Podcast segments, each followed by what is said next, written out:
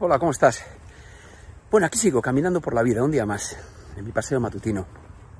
Mira, hoy quería hablarte de, un remedio, un remedio para el resentimiento, la emoción del esclavo, ¿no? Que decía Nietzsche.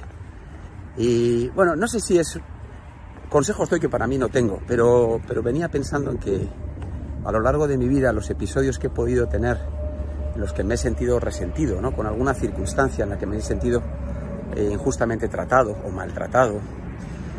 Es bien interesante que cuando uno, seguramente con la perspectiva del tiempo, ¿no? ha ganado en, en la capacidad de observar y de ser más ecuánime ¿no? con lo que pasó, de analizar los otros puntos de vista de las otras personas, pues a mí me ha servido para entrar para que pudiera liberarse el espacio del resentimiento, que ocupaba el resentimiento y que entrara la paz, eh,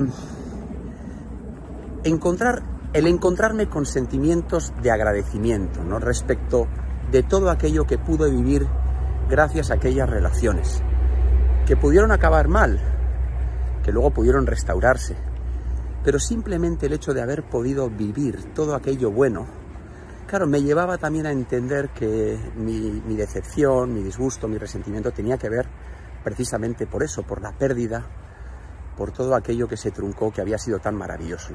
Especialmente creo que cuando hay mucho resentimiento tiene que ver por eso, ¿no? Por, porque uno viene de un momento extraordinariamente maravilloso o algo, una, una expectativa frustrada, ¿no? De algo que iba a ser muy bueno. O, y bueno, este pensamiento embarullado viene a decir esto, ¿no? que el agradecimiento, el sentir, el dar, el dar las gracias por aquello que pude vivir en aquel momento concreto, me ha servido a mí para reconciliarme ¿no? en mi vida con, episodios que, pues, pues, pues malditos, ¿no? que me han llevado a, estar muy esclavo de este sufrimiento que es el resentimiento.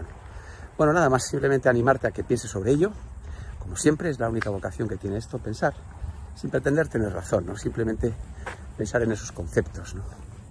Eh, en lo malo casi siempre hay, hay algo muy bueno que hay que saber ver, destilar y atrapar ¿eh?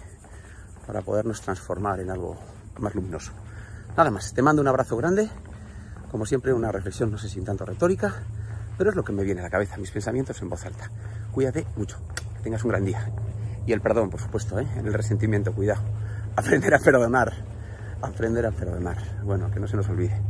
Chao, cuídate.